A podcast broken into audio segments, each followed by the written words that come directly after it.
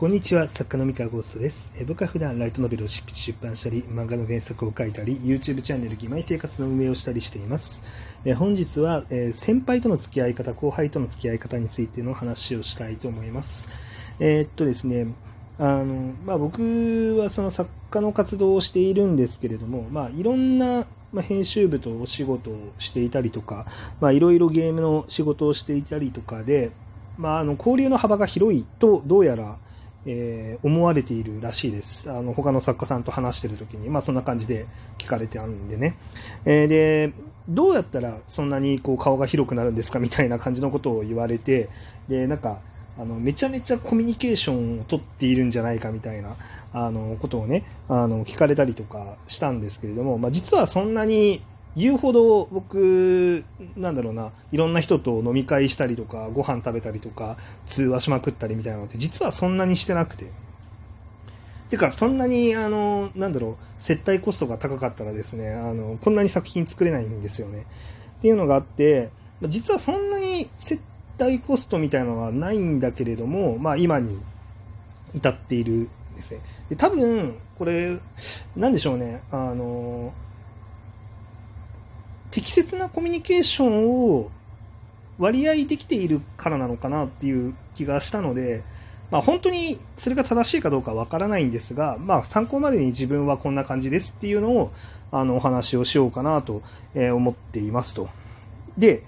えっ、と、これざっくりそのコミュニケーションの方向で、なんか僕はやってるけど他の人意外とやってないかもしれないって思ってることがあったので、まそこに的を絞ってちょっと話をしていこうかなと思っております。で、これは多分作家でもいいし、多分会社の中とかみたいな、なんだろう、うーんと、もっと広い範囲でも使えるという、使える感じなんじゃないかなって思ってるので、まあ、よかったら試してみてください。で、えざっくりと、その、先輩と仲良くなる方法と、まあ、あとは後輩と仲良くなる方法みたいな話をしようかなと思っていて、えっと、まあ、同期と仲良くなる方法はね、まあ、そこはもう普通にコミュニケーションしてくださいっていう感じなんで、まあ、同期については別にいいですと。で、あの、まあ、問題はその先輩と後輩かなと思ってまして、で、まあ特にその自分の知らない情報だったりとか、あの自分の知らない知見をまあ持ってきてくれやすいあの先輩についてから話していこうと思うんですが、ま基本的にその僕はその先輩その例えばその作家になりましたって言って業界に入ってきた時に結構その先輩の方に対してのコミュニケーションは数が多い、うん、あのとにかくたくさんアプローチするっていうのがまあ多かったですね。その先輩業界の先輩に対してのアプローチとしてね。あのまあ、というのは別にそんなに意識してその顔を広げようと思ってやったわけではないんですよ。あの単純にその自分の知らない知見だったりとか技術だったりとかを持ってるのは確実に先輩だったのであのめちゃめちゃいろんなことを質問したりとか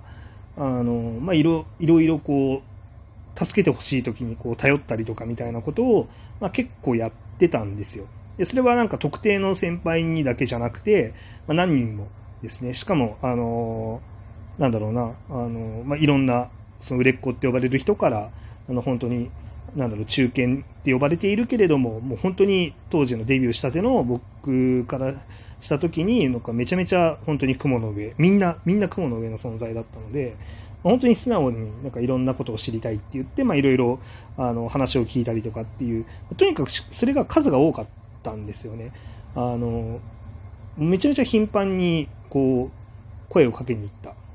うん、で、まあ、同期とは普通にね、あの同期として楽しくあの話したりとか、普通に同期としてのコミュニケーションをしてたんですけど、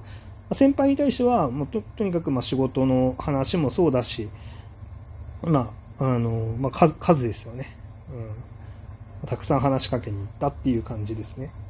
で、その話し方みたいなところも、まあ、基本的には僕はもう頼る気満々みたいな 話し方ですね。あの、こう、いやこういうなんか、今ちょっと自分こんな感じで、こういうことを悩んでて、作家活動においてね、あの、編集との付き合い方だったりとか、ちょっと今全然アイデアが出なくてとか、自信持てなくてみたいな。困った時が、困ったことがあった時に、結構その相談するっていうのを、先輩作家さんたちには、ま、すごいやってたんですね。で、これはある程度自分がキャリアを積んできて、え、分かったことなんですが、えー、後輩から頼られるのは悪い気は全くしないんですよ。あのー、それがちゃんと正直な悩みを相談してたらね、なんかこう、すごい打算的だな、こいつっていうのが、すごい透けて見えてると、まあ、それはさすがに、なんやこいつってなるんですけど、あの、まあ、普通に、普通にこう、困った時ことがあった時とかに、まあ、相談してくれるとか、うん、あの、話しかけてくれるっていうのは、普通に嬉しいんですよね。うん。で、なので、もうこう、あ、よ、大丈夫だったなと。あの、相談してたのは、ちょっと時間とかをね、貴重な時間とかを奪っちゃって申し訳ないかなっていう気もしつつ、まあ、そこにはちょっとぐっと目をつぶるというか、あえあえてぐっと気にしすぎないで、まあ、頼りに行ったと、うん、感じで、まあ、やってました。だからその、まあ、当時ね、コロナ禍の前は、あの、電撃文庫、まあ僕電撃文庫のデビューなんですけど、その電撃文庫の、その毎年忘年会みたいなのがあって、あまあ、めったに会えないすごい作家さんたちが一堂に会するね あの、日があるわけですよ。で、そういう日には、あの、めった、普段会えないあの人のところにも、まあ、ガンガン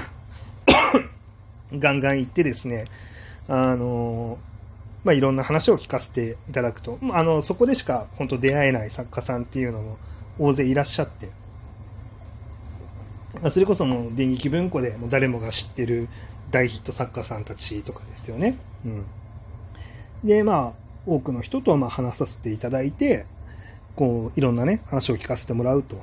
いうのをやってたんですよね。で、あの、周り見た時にですね、あの、なんか、すごい恐れ多く感じるのかわかんないんですけど、僕以外のその同期だったりとか後輩の作家さんとかが、あの、あんまりそのレジェンド級の作家さんのところに突撃しに行くところをあんまり見なかったんですよ。あの、話しかけに行かないんですよね。まあ、多分萎縮しちゃってるのかもしれないんですけど、あの、まあなんか話しかけに行かないなっていうのがあって、まあ、僕は基本的にそっちにあの頻繁に話しかけに行くっていうのをやってました。はい。で、えー、っと、多分これが割と巡り巡って、まあ、やっぱりその先輩方っていう業界の中で顔広かったりするので、なんかいあのいろいろ面白いことを考えてるあの人がいるよみたいな感じで、まあ、多分いろいろとこう話が巡ったりとか、なんか困った時とかにあの編集さん紹介してもらったりとかっていうのがまあしやすくなるだなっていうふうにまあ思いますね。まあ、それの積み重ねでまあ今に至るみたいな感じですね。で、えっ、と、次にその後輩に対しての接し方なんですけど、後輩には逆に、その、あんまり数でいかない。あの、要は話しかけま、自分からガンガン話しかけまくりに行くみたいなことを後輩に対してはしないっていう風なスタンスをして、あの、意識してます。なるべく。で、これは別に得られるものが少ないからとかではないんですよ。そこでいくと、実は後輩からも欲しいものっていうのはたくさんあって、例えばその後輩の方が圧倒的に若い確率が高いので、若い人のトレンドとか、あの、見えてる世界とかってめっちゃ知りたいから、本当はガンガン行きたいんですけれども、そこは結構ぐっとこられてガンガン行かないようにしてるんです。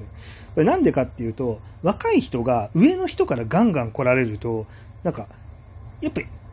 うってなっちゃうと思うんですよ。1回、2回はちょっと嬉しいかもしれないけれども、だんだんうざくなってくると思うんですよね。で、あの、なんかこの上の人の嫌なところとかが見えてきちゃって、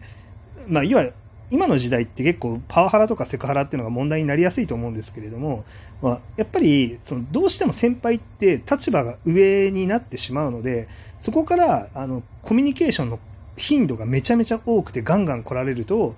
まあなんかちょっとパワハラ受けてるなみたいな感じのあの印象になりやすいと思ってるんですよ。僕はね。うん、だから、後輩に関してはあんまりガンガンいかないと。かといって、全くコミュニケーション取らないっていうのも、それは良くないと思っていて、あの、後輩にとって、その、なんだろうな、例えば困ってる時とか、その、今頼りたいなっていう時とかに、ピンポイントで助けてくれたら、すごい、あの、まあ、嬉しいと思うんですよ。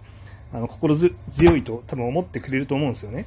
あの、っていうのもあるので、あの、なるべく、そういう、あ、今は必要とされてそうだなっていうタイミングとか、あ、今このタイミングだったら盛り上がれそうだなみたいな、結構的を絞って、あの、後輩さんとはコミュニケーションしに行くみたいな、まあ、そういうのは意識していますね。うん、まあ、その、なんだろう。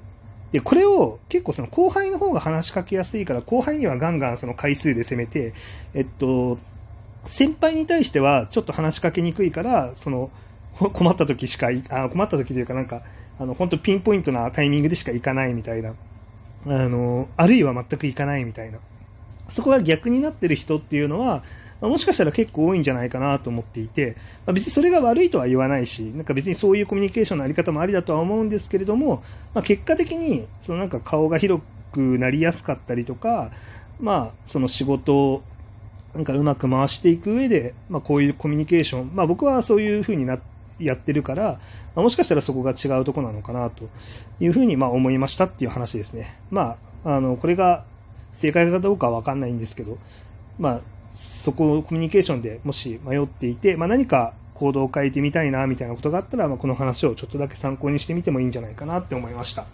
はい。えー、というわけで、えー、今日の話は以上です。まあ、普段ね、こんな話をしていたりとか、えー、質問に対してのあの答えたりとかっていうのを、ま、やってますので、まあ、よかったら他の放送も聞いてみてください。お便りとかもお待ちしております。以上です。それでは。